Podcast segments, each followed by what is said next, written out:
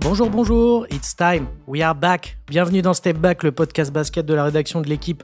Au menu aujourd'hui, un épisode spécial Joel Embiid.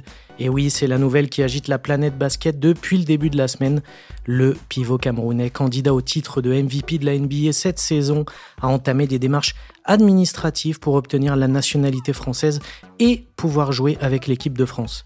Fournier, Décolo, Batum, Gobert, Embiid dans la même sélection au JO de Paris en 2024, c'est une possibilité. On va parler de fantasmes sportifs, d'opportunisme, de tactique et aussi d'éthique. Le programme est copieux, alors on a convoqué l'équipe de choc pour parler de ce dossier piquant. Arnaud Lecomte est avec nous. Salut Nono. Bonjour tout le monde. Hello Gaëtan de la Folie. Bonjour à toutes et à tous. Et Samy Sadik. Salut Samy. Hello à tous. Allez, c'est parti. Début du game. Joël Embiid et l'équipe de France, c'est pas une, une, première, car le pivot de Philadelphie en avait déjà parlé il y a quatre ans. Cela s'était assez vite euh, dégonflé. Hein. Beaucoup de joueurs français s'y étaient d'ailleurs opposés. Mais là, ça semble bien plus avancé. Mais c'est quoi concrètement les prochaines étapes pour Embiid, pardon? Qu'est-ce qu'il doit faire pour devenir potentiellement sélectionnable, Arnaud? Ah bah déjà, il doit obtenir un passeport français. Il semble donc, euh, on l'a appris ces derniers jours, qu'il avait euh, accéléré un peu le, le processus euh, administratif pour devenir français. pour devenir français, euh, il y a plusieurs options. Il faut euh, démontrer des, ascendances françaises. Il ne semble pas que ce soit son cas, a priori, même si on dit qu'il aurait de la famille en France. Malgré tout, il n'a a priori pas d'ascendance directe. Il y a le, la résidence. Or, bon, il ne réside pas, vous le savez, de manière régulière en France. Et donc, la, la petit trou de souris, j'ai envie de dire, euh, pour pouvoir être naturalisé, c'est euh, de répondre à certains critères qui sont à la discrétion euh, du gouvernement, du, de l'État, et notamment du président de la République.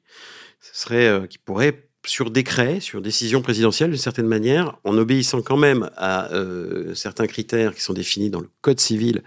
Et si vous voulez tout savoir, vous allez à l'article 21-19, alinéa 6, où vous allez constater que euh, la naturalisation, la nationalité française, pardon, peut être accordée à un étranger dont la naturalisation présente un intérêt exceptionnel. Évidemment, là-dedans, on peut mettre beaucoup de choses. Et la, capacité d'un sportif de haut niveau à, aider une équipe nationale française à obtenir un titre international, dans ce cas précis, euh, probablement les Jeux olympiques, qui auront lieu, enfin, la, médaille d'or olympique, qui se jouera en France en, en 2024 à Paris, eh bien, on peut peut-être Imaginez que c'est ce que poursuit euh, aujourd'hui Joël Embiid et c'est ce pourquoi il a commencé, euh, semble-t-il, ses démarches administratives pour être français.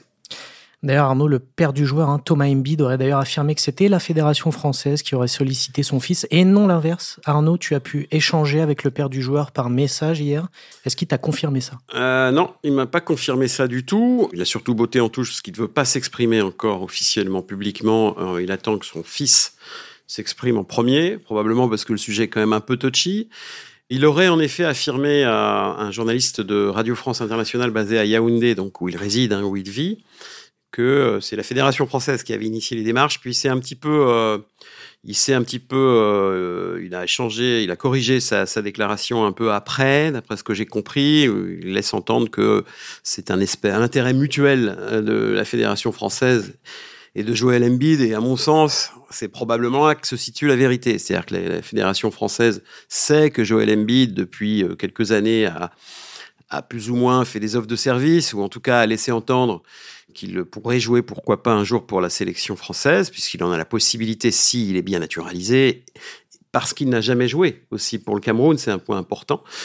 Donc il pourrait être sélectionnable et donc la fédération française a un peu sauté sur la sur l'occasion. Voilà et c'est probablement là que se situe la, la réalité des choses. Donc Embiid devrait normalement s'exprimer hein, après la série entre Philadelphie et Miami. Peut-être plus tôt. On peut peut-être que ce week-end il pourrait s'exprimer d'après euh, ce que disait un peu laisser entendre un peu son père. D'accord. En basket, messieurs, la règle est, très claire. Chaque sélection a le droit d'intégrer un joueur naturalisé dans son effectif. Quasiment toutes les grandes nations européennes le font. L'Espagne l'a fait avec Sergi Baca, avec Nikola Mirotic. La Slovénie aussi, avec Mike Toby. Alors Gaëtan, j'ai une question, forcément. Pourquoi est-ce que ça fait un petit peu polémique en France? Est-ce qu'on voit pas les choses de manière un petit peu trop romantique ici? C'est difficile. En tout cas, ça va contre euh, le récit que l'on fait de l'équipe de France ces dernières années et que la fédération française fait de cette équipe de France, qui a euh, voilà, qui s'est construit sur la durée, qui a essuyé euh, des échecs, puis une première victoire à l'Euro en 2013 menée par Tony Parker, puis des médailles. Et, c'est un groupe qui s'est construit ensemble, qui a, qui a un héritage, qui a une histoire. La fédération met à juste titre en avant le fabuleux réservoir de joueurs dont, dont dispose pardon, la France et euh, dont elle fait étalage à chaque fenêtre internationale où on a des joueurs qui ne sont pas des joueurs NBA, pas des joueurs Euroleague, qui viennent prêter main forte, qui qualifient la France pour les grandes échéances. Et à chaque fois, on met en avant ce, ce, ce réservoir, ce mérite, parce que certains joueurs des fenêtres se sont retrouvés à disputer la Coupe du Monde, comme Paul Lacombe ou les JO, comme Andrew Albici. Donc là, l'arrivée de, de Joel Embiid, sans grand lien avec la France, ça, tombe un peu comme un cheveu sur la soupe, ça va à l'encontre de tout ce qu'on a construit, de tout le récit qu'on fait de, l'équipe de France, et qui est un, beau récit, le récit d'une construction euh, euh, sur le long terme avec euh, un réservoir très important. Si on a un tel réservoir, pourquoi aller chercher un, joueur, aussi fort soit-il, qui a si peu de lien avec la France? Peut-être que c'est une des choses, au-delà du, côté éthique, qui pose problème, qui fait qu'on voit les choses de manière un peu romantique. Mais tu disais toutes les nations européennes le font, pas toutes. Je tiens quand même à signaler, par exemple, la Serbie. Milos Teodosic avait dit que si la Serbie euh, avait recours à un joueur euh, étranger, lui quittait la, sélection euh, serbe. Donc toutes les sélections ne le, font pas. Et parmi les sélections qu'ils font, pour certaines, c'est très assumé. Je pense par exemple au Monténégro, qui depuis presque dix ans naturalise un meneur américain. Ils, ont, ils s'en sont à 4 de suite. C'est assumé parce que eux jugent que leur réservoir au poste de meneur ne leur permet pas d'être compétitif à l'échelon international. Mais comme le disait Gaëtan, le Monténégro n'est pas la France. On a un vivier générationnel incroyable. Euh, d'ailleurs, cet été, on avait, il y avait la piste que Vincent Collet convoque un groupe très jeune pour bah, faire de la détection un petit peu pour les prochaines échéances internationales. On convoque des partenaires d'entraînement à côté des fenêtres. Ismaël Kamagaté, par exemple, le jeune pivot du, Paris Basket. Donc, il y, a un, groupe avec un, un, vivier, de formation extrêmement important et, finalement venir ajouter donc Joel Embiid qui euh, arriverait peut-être, on ne sait pas, juste en juillet 2024 pour les JO et ne connaîtrait peut-être pas de sélection après, va finalement à l'encontre un petit peu de, ce, de ce Team France Basket qui est construit d'année en année. Mais justement, dans, le Team France Basket, comme tu dis, il y a aussi les filles. Et depuis quelques années, ben, on a naturalisé certaines joueuses comme Brie Hartley et Gabby Williams qui sont nées aux États-Unis. Et pourtant, à l'époque, ça n'avait pas vraiment choqué ni créé de, polémique, on va dire, bah, Samy. Il y avait eu un débat pour Brie Hartley, euh, donc, qui fait ses premiers pas en bleu en novembre 2018. Elle, est, donc, elle, a, elle a pu être naturalisée car sa grand-mère est française. Elle est née, en, je crois, en Alsace. Euh, La différence, c'est qu'elle a un passeport français tout de même. Elle a déjà un passeport français. Joël Embiid, non. Mais le, débat pour Brie Hartley, c'est qu'elle avait ce passeport français, mais que effectivement, elle, elle n'avait pas d'attache forcément extrêmement particulière avec la France en dehors de ce passeport français, puisqu'elle avait été formée aux États-Unis à l'université de Connecticut. Elle jouait en NBA, elle avait également joué en Turquie, en Hongrie, avant sa première sélection avec la France. Mais donc c'est son, c'est Valérie Garnier qui était euh, l'entraîneuse euh, de Fenerbahçe à l'époque, qui avait eu Brie Hartley sous ses ordres, qui l'a sollicité pour euh, pourquoi pas rejoindre l'équipe de France. Ça avait créé un débat avec les mêmes arguments qu'on vient qu'on vient d'émettre. Est-ce que naturaliser Brie Hartley prendrait une place qu'on aurait pu imaginer pour une joueuse du vivier fédéral, une joueuse formée en France Alors avec le avec le bémol que euh, Brie Hartley surgit dans le paysage après la retraite euh, internationale de Céline Dumerc. Et que le poste de meneuse de jeu, et, on le voit encore d'ailleurs de nos jours, poste de meneuse de jeu euh, dans l'équipe de France féminine, après la retraite de Dumerc, euh, c'est un grand vide, malgré tout le respect que j'ai pour les joueuses en place, malgré tout, voilà, on manquait d'une joueuse d'impact. Et euh, Bria Hartley est un peu tombée du ciel aussi, avec ses qualités, euh, attaquantes notamment, qui font que l'équipe de France féminine avait, sur le poste de meneuse de jeu, probablement intérêt à, aller chercher une joueuse de, ce calibre-là. Voilà. Bon, alors on peut, on peut évidemment nous dire que Joel Embiid, en plus, dans la raquette avec Rudy Gobert, on en reparlera plus tard, ça a beaucoup d'impact aussi, mais c'est pas un poste où on était en peine, voilà. Alors que dans les années 90, on a beaucoup naturalisé de joueurs américains qui jouaient en France parce qu'on souffrait, euh, notamment chez les grands, on manquait un petit peu de d'intérieur de, de, haut niveau. Je pense aussi si ça a fait un peu moins de bruit chez les femmes, parce que Brie Hartley est une excellente joueuse, mais c'est pas la dimension qu'a Joel Embiid dans le paysage basketballistique mondial aujourd'hui et surtout, quand Gabby Williams a, donc, pris la suite de Brie Hartley au poste de naturalisé, il n'y a pas eu de débat en fait. Le débat été entre guillemets éteint euh, par Brie Hartley et aussi bah, beaucoup de nations européennes le font. Valérie Garnier le rappelait. En 2015, je crois qu'une de ses joueuses à Bourges, une de ses joueuses américaines est naturalisée serbe, alors qu'elle ne parle pas un mot de serbe, et joue un rôle clé dans la victoire de la Serbie à l'Euro contre la France. C'est dans ce contexte-là aussi qu'avait eu lieu cette naturalisation. Alors, tu as, utilisé un mot tout à l'heure, Samy, qui est, revenu euh, plusieurs fois ces derniers jours, c'est l'attache. Est-ce que c'est ça le problème avec Embiid? C'est les faibles attaches avec la France ou c'est plutôt un problème éthique? Evan Fournier en avait parlé déjà il y a 4 ans et disait que pour lui, c'était dérangeant de jouer pour un pays dans lequel on a peu d'attaches. Il avait aussi dit que la sélection nationale n'était pas un challenge sportif, mais bien plus que cela. Bah, ce que veut dire Evan Fournier, c'est que jouer pour l'équipe de France, c'est pas une tunique en plus, c'est on, représente son pays, ça va au-delà du, au-delà du parquet en fait, tout simplement. On représente un pays dans lequel on a été formé, un pays qui a investi en nous pour notre formation euh, en tant que joueur de basket, un pays qu'on veut défendre à l'échelon international. C'est des choses qui, dépassent le, le, cadre du basket. Donc c'est là que vient cette notion d'attache. J'ai envie de dire que effectivement l'essence le, de, la sélection, euh, c'est euh, bien entendu l'idée de défendre le maillot euh, national et de, porter la sélection de son pays le plus haut possible. Mais ce qui dans ce débat est, peu dit pour l'instant aussi, c'est que en basket c'est très particulier. Le basket est le sport collectif où il y a le moins de joueurs sur le terrain. Donc un joueur ou une joueuse, c'est 20% d'une équipe. Euh, ce qui veut dire que ça a beaucoup, un naturalisé qui va amener par définition un plus, va forcément prendre beaucoup de place dans une équipe.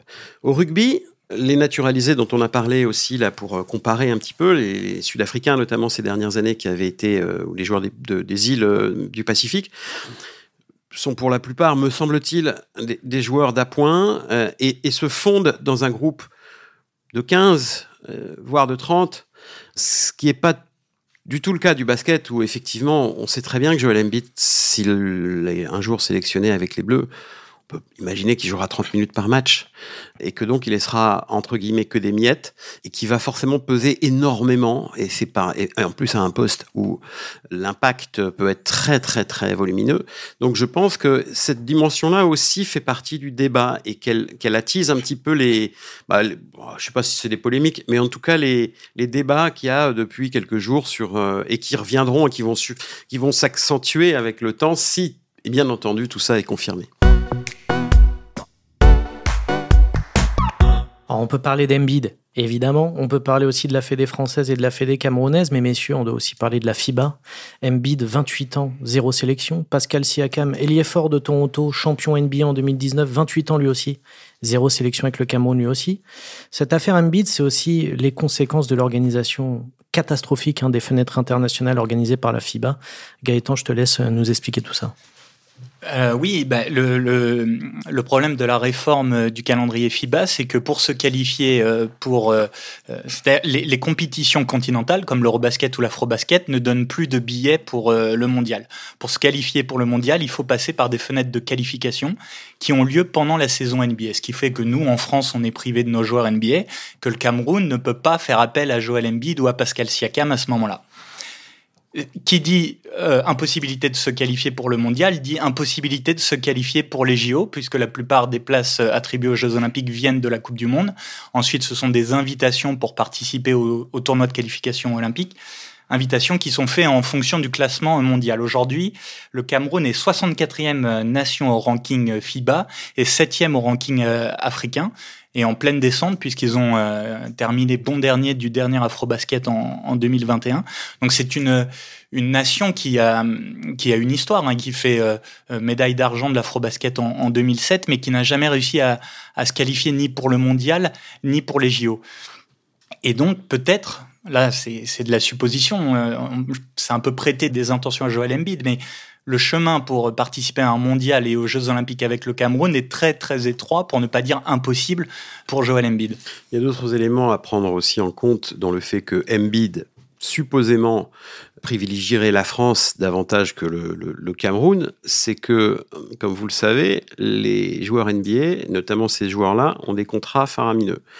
Et que je ne connais pas particulièrement bien la situation au Cameroun, bien sûr, on peut supposer, quand on connaît euh, l'importance des contrats d'assurance qui sont euh, nécessaires aux fédérations internationales, enfin aux fédérations nationales, pardon, pour euh, eh couvrir les périodes de disponibilité de leurs joueurs NBA avec les sélections, on peut supposer quand même que c'est très très lourd et qu'en plus les Sixers là pour le coup la, franchise de, de, de Embiid demandera des au-delà de ça un, environnement euh, médical euh, athlétique euh, autour de, du, du joueur parce qu'il faut rappeler aussi qui sera exigeant quoi voilà. Embiid a commencé sa carrière par sa carrière professionnelle par deux années blanches pourries par les blessures. Et c'est aussi pour ça qu'il n'a pas rejoint la sélection lors de ses premières années. C'est un joueur fragile, manifestement, en tout cas qui est régulièrement quand même arrêté pour des, des, blessures. Et donc, en effet, je pense que ça, ça, ça pèse aussi. Est-ce que le Cameroun la fédération camerounaise a les moyens d'assumer la présence euh, régulière euh, de, de, de Siakam et d'Embiid? Est-ce que la seule présence, d'ailleurs, de, les seules présences de Siakam et d'Embiid suffisent à faire du Cameroun potentiellement une équipe qualifiable aux Jeux Olympiques et au Mondial.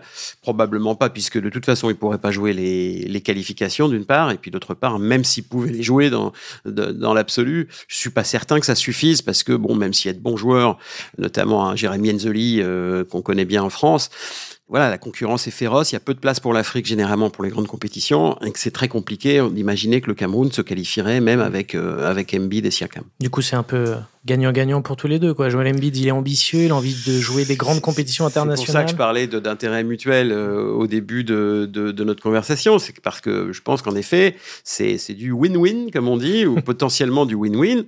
Que la fédération française, euh, je pense, euh, après la, la, finale olympique l'an dernier, alors ça, c'est des suppositions très personnelles, mais après la finale olympique l'an dernier, je pense que la fédération française s'est peut-être dit, tiens, il y a peut-être une, fenêtre pour le coup à, saisir, à, ouvrir pour euh, pour les Jeux à Paris. C'est un one shot, c'est une occasion exceptionnelle pourquoi pas, euh, pourquoi pas viser la médaille d'or en se renforçant avec un, avec un, un pivot de ce, de ce, niveau qui, qui, on le sait, est intéressé puisqu'il y a eu déjà des premières, euh, des premières approches ces dernières années. Voilà. Donc, je pense que c'est, possible que, que, que cette, ce chemin-là ait été fait par la Fédération euh, française. Juste pour finir avec le Cameroun, c'est vrai, tu parlais de Jérémy Enzeli. On peut aussi penser à William Naras qui joue au Mans ou à Kenny Kadji qui, qui joue à Gravelines. Il y a quelques joueurs de première division française qu'on qu'on connaît bien et on rêverait un peu de voir Joel Embiid et Pascal Siakam les rejoindre pour voir qu'est-ce que, ce que ça peut donner. Est-ce qu'ils peuvent remporter un afro-basket? Ils l'ont jamais fait.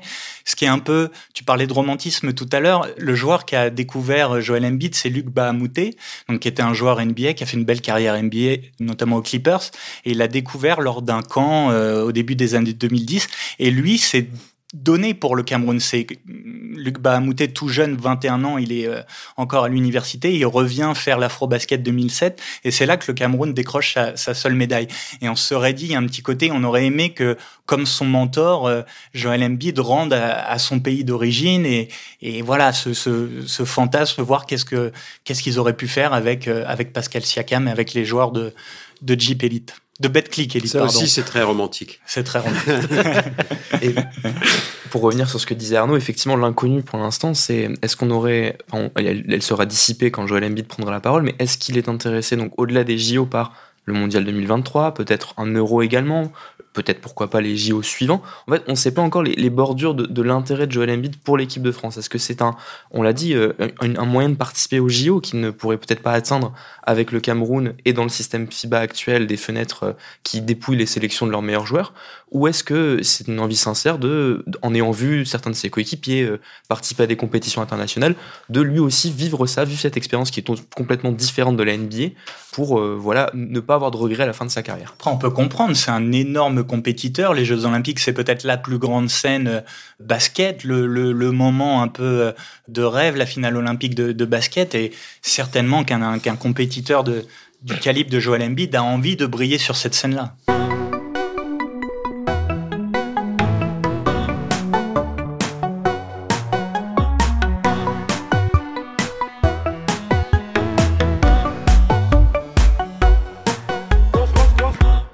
M 13 128 kg, plus de 30 points de moyenne cette saison avec Philadelphie. Joel Embiid, c'est évidemment l'une des plus grandes superstars de la NBA. C'est un pivot qualité multiple est assez exceptionnel. Gaëtan nous a préparé une petite masterclass sur le profil technique d'Embiid. Régale-nous. Ah bon, d'accord.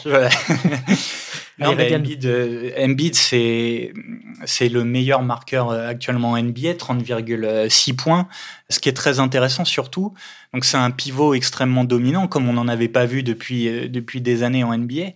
Ce qui est intéressant, c'est qu'il a un profil qu'on ne possède pas euh, en France, c'est-à-dire la capacité d'une part à s'écarter, à tirer à trois points. Aujourd'hui en NBA, il tourne à 37% à trois points en, tentant plus de quatre tirs par match. Et c'est aussi un joueur qui est très fort dans le jeu euh, post-bas, dos au panier. C'est le joueur en NBA qui joue le plus de, post-up, de jeu dos au panier. Et c'est, c'est, c'est le, on peut dire, c'est l'un des plus forts au monde dans ce rôle. C'est assez unique. Et en France, on n'a pas ce genre de profil. Rudy Gobert est plutôt un joueur face au cercle qui a besoin d'être servi dans la course. Pour conclure, Mustapha Fall est meilleur à cette palette un peu dos au panier, mais pas avec la qualité et, la, multitude, la, variété de palettes offensives que, euh, dont dispose Joel Embiid, qui est aussi un excellent passeur. Il tourne à plus de 4 passes de moyenne euh, en NBA cette saison, un excellent défenseur. Il a déjà été euh, dans la discussion pour, pour le titre de meilleur défenseur de l'année. C'est c'est un joueur assez unique et qui n'a pas vraiment de d'équivalent au monde aujourd'hui. Il est capable de, de créer pour les autres à un poste où longtemps on attendait la balle sous le panier. Lui est capable de prendre la balle en début de possession et de créer pour les autres par son shoot, par le, pouvoir d'attraction qu'il a et, et, de renverser ensuite le jeu. Donc c'est euh, ce serait évidemment, si on reste dans le fantasme sportif technique, un profil euh, que n'importe quel coach rêverait d'avoir sous ses ordres. Alors Joel Embiid, c'est aussi une énorme personnalité. Hein. C'est un, immense trash talker, parfois borderline, hein, même parfois avec euh, certaines phrases. Il n'est pas toujours hyper apprécié, euh, Samy. Non, non, bah, il se fait d'ailleurs un malin plaisir euh, à faire dégoupiller ses adversaires directs. Hein. On peut citer André Drummond, le, pivot de Détroit. Il a dit une phrase qui est restée célèbre qu'il avait des, des propriétés immobilières dans la tête de Drummond tellement il était entré dans son esprit quand il le jouait. Il s'est également battu avec Carl Anthony Towns, ce pivot de Minnesota. Il s'est également accroché avec Marcus Smart, le défenseur de l'année 2022, 2022 avec, euh, avec Boston. Donc, avec Russell Westbrook aussi, plusieurs fois. Avec Russell Westbrook. Donc, c'est un, un joueur qui, qui, qui, aime aussi un petit peu chambrer ses adversaires, chambrer le public adverse. Donc, c'est une grosse, grosse personnalité à voir ce que ça donnerait en basket international. Est-ce qu'il prendrait également euh, l'objectif de faire dégoupiller euh, le pivot de Team USA ou un autre euh, un adversaire direct? Et qui a une très haute opinion de lui-même. Cette année, en conférence de, presse, de presse, pardon, il, s'était, il avait dit Je peux être Shaq ou dire que Nowitzki ou Kobe Bryant ou Michael Jordan, ça dépend du jour, je peux tout faire. Ça montre un peu l'opinion que le garçon a de lui-même. C'est vrai qu'il peut faire beaucoup de choses, mais, mais voilà. ça vous place le bonhomme. Alors sur le papier, évidemment, comme l'a dit euh, Nicolas Batum dans l'équipe mercredi, il n'y a pas de débat sportivement, mais est-ce qu'il y a un risque pour le groupe France avec une personnalité qui prend autant de place? Est-ce que ça peut casser la dynamique des Bleus, Arnaud? Potentiellement, il y a toujours un risque, bien sûr, euh, quand on quand on greffe euh, comme ça un, quelqu'un qui, qui, tombe un peu du ciel, qui n'a pas de qui n'a pas d'héritage commun, qui n'a pas de, qui n'était pas dans l'environnement direct de l'équipe de France ces dernières années, lorsqu'un joueur, en plus avec cette euh, personnalité, comme vient de le souligner Samy, euh, et, cette, et ce bagage technique que, que vient de souligner euh, Gaëtan, on a, on a quelqu'un qui va prendre beaucoup de place. Alors évidemment, euh, reste à savoir si euh, son, son, possible intégration, sa virtuelle intégration se fera rapidement euh, Est-ce qu'il y aura un galop d'essai euh, au Mondial 2023 Moi, j'ai cru comprendre, après les, infos qu'on a pu recueillir un peu cette semaine, que le processus de naturalisation ne, permet, ne permettrait probablement pas si tant est qu'il le veuille, à Joël Embiid de rejoindre l'équipe de France dès cet été pour euh, disputer l'Euro du mois de septembre. Donc, au mieux, probablement, ce serait au Mondial 2023, mais rien n'est sûr. Donc, il y a un potentiel risque, évidemment. Pourquoi? Parce que, bon, on a, on a entendu, tu as cité Evan Fournier tout à l'heure, Sandro, il y a effectivement des joueurs. Alors aujourd'hui, peut-être que la concorde va, va, régner, mais il y a des joueurs qui, il y a quatre ans, avaient, lors, lors des premières rumeurs, qui avaient manifesté leur opposition, euh, et pas, des moindres. Evan Fournier évidemment le leader, euh, il l'a démontré euh, ces dernières années, le, le, le, leader avec Rudy Gobert, Nicolas Batum, Nando De Colo, de cette équipe de France. On ne sait pas, on n'a pas sondé les âmes jusqu'ici, donc à part quelques réactions comme ça, un peu furtives, des tweets un peu énigmatiques qu'on a vu passer dans le début de la semaine de Rudy Gobert, peut-être, de, de Vincent Poirier, qui sont des joueurs qui sont directement impactés par l'arrivée potentielle à l'intérieur du groupe de, de, de, Joel Embiid, effectivement, il y a un risque de toxique. Dans le passé, l'équipe de France a connu des greffes, alors je ne parle pas forcément de naturaliser, loin de là, mais des greffes de joueurs qui n'avaient pas forcément un passé commun, avec des, des, des, générations un peu différentes, des, cultures un peu différentes, et euh, ça s'est pas toujours bien passé. Voilà, donc euh, on sait que c'est un sujet toujours un petit peu euh, un petit peu incendiaire euh, au sein de la sélection, des sélections d'une manière générale probablement d'ailleurs, pas seulement euh, le basket ou pas seulement l'équipe de France de basket. Donc euh, ouais, il y, a un vrai risque, c'est à, double tranchant, ça peut être un cadeau empoisonné aussi. Donc au staff là pour le coup, au staff de, des Bleus, si la possible naturalisation se confirme au staff des Bleus d'évaluer le, bah, c'est toujours pareil, c'est bénéfice-risque. Hein. On est encore et encore dans, le, dans nos affaires pandémiques et sanitaires. Alors, tu as parlé évidemment d'Evan Fournier, qui est, qui est l'option numéro 1 en attaque. Hein, euh, très virulent il y a 4 ans, tu l'as dit, euh, lorsqu'on avait évoqué cette possible arrivée euh, de Joel Embiid. Alors là, si Embiid débarque chez les Bleus, il y aura plus vraiment de questions sur l'option numéro 1 offensive hein, dans, cette, dans cette sélection. Gaëtan, est-ce que tu penses que Fournier pourrait, pourrait voir cette arrivée d'un mauvais œil?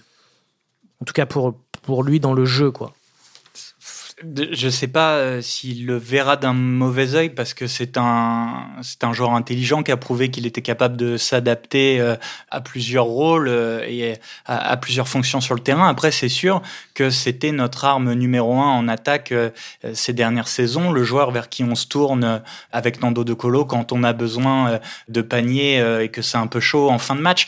Et que d'avoir un Joel Embiid qui présente ce talent offensif, ça va forcément redistribuer les cartes après c'est aussi à charge à Vincent Collet, le, sélectionneur, de répartir le ballon, de mettre en place euh, des systèmes, des principes de jeu pour que tout le monde euh, trouve sa place et y trouve son compte. Mais oui, de fait, ça va changer les équilibres euh, au sein de l'équipe de France.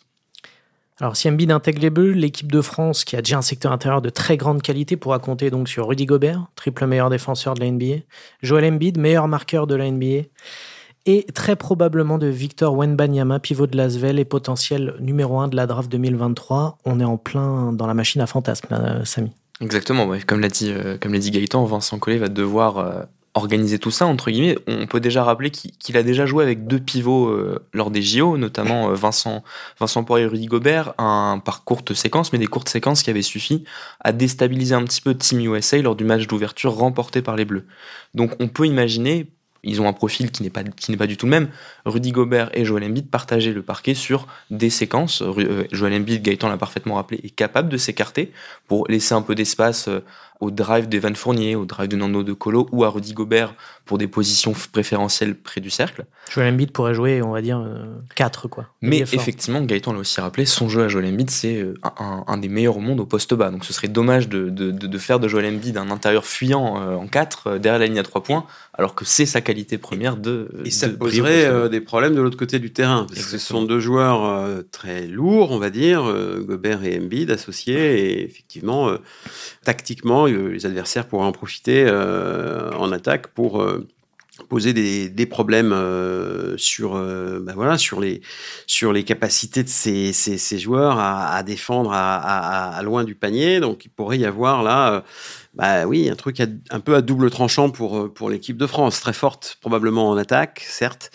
mais peut-être un petit peu fragilisé friable défensivement lorsque ces deux joueurs là sont alignés et tu parlais de Victor Wembanyama, Sandro. Donc lui, effectivement, c'est un, il a, il a ce profil en, en gestation entre guillemets d'intérieur avec une palette offensive euh, assez incroyable, de, du, euh, près du cercle jusqu'à la ligne à trois points.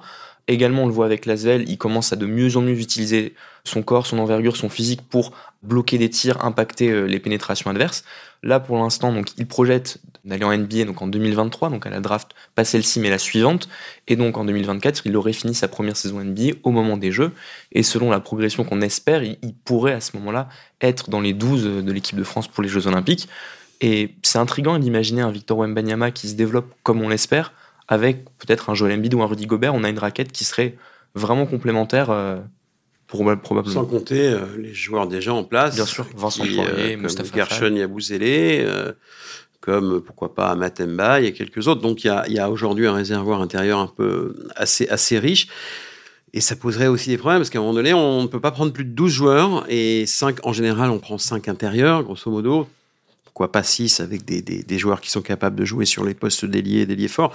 Mais euh, bah, il y aura forcément des gens qui seront déçus si euh, Embiid vient se rajouter à la liste qui est déjà euh, assez riche. Alors, messieurs, on va se poser la, la, grosse question que tout le monde se pose d'ailleurs depuis lundi.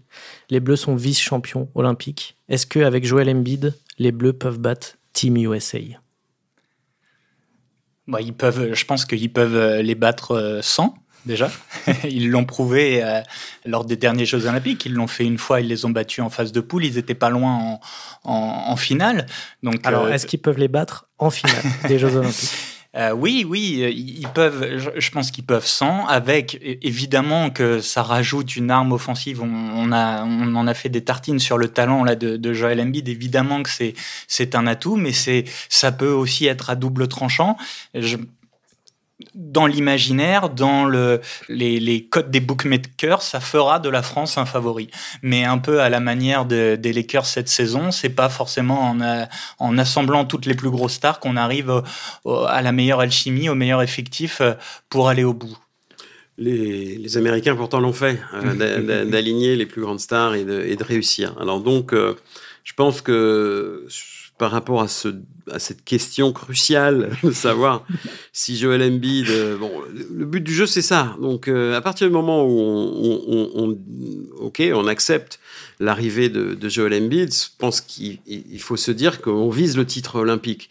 Et je pense qu'on a potentiellement l'équipe pour l'être, bien entendu. Reste à savoir quelle équipe américaine sera en face de nous? Parce que l'année dernière, aux Jeux Olympiques de Tokyo, comme tu le disais, Sandro, on a été tout prêt, en effet, de, de, battre les Américains en finale. Sauf que face à nous, on avait une équipe américaine de qualité, certes, mais qui n'était certainement pas la meilleure possible. Et je peux imaginer dans la tête de Steve Kerr et de, euh, du staff euh, américain euh, en place de, dans la prochaine euh, Olympiade, enfin dans l'actuelle d'ailleurs, qui a commencé, peut imaginer que ces gens-là vont se dire bon, la France là, euh, ça commence à devenir un peu compliqué. Ils ont Embiid, ils ont une belle équipe qui a été finaliste olympique, euh, ils vont progresser, ils seront chez eux avec Joel Embiid.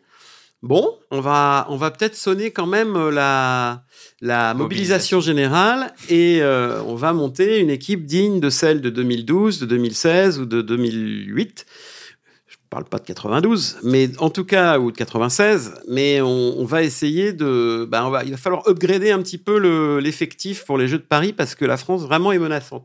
Donc voilà, donc euh, on pourrait provoquer une escalade là, des, des, effectifs, des rosters, et je suis pas sûr qu'au final, euh, bah ouais, on soit totalement gagnant. Quoi. Mais même en faisant appel à la mobilisation générale, je ne sais pas si les États-Unis disposent d'un pivot euh, capable d'arrêter Joel ouais, Embiid. Ouais, peut-être Carl Anthony ouais, Towns, mais, mais on en a parlé. C'est un problème. C'est les pivots lourds en NBA sont une chose assez rare. J'entends bien, mais ils ont quand même un potentiel sur l'ensemble des arrières qui sera de toute façon supérieur à celui de l'équipe de France. Donc euh, c'est bien d'avoir c'est bien d'avoir des pivots, c'est bien aussi d'avoir des arrières de, de, de, top niveau. Donc je pense que potentiellement sur le papier, si je pense qu'ils peuvent aligner un effectif plus fort. Après oui. sur le terrain, pour l'instant, euh, on peut toujours supputer. Hein, mais, mais, on a vu voilà. au, dernier JO et Coupe du Monde qu'ils avaient souffert face à la France dans la raquette justement parce qu'ils s'évertuaient à jouer small ball avec Bama Mayo et, et, et Draymond Green en pivot qui sont des petits pivots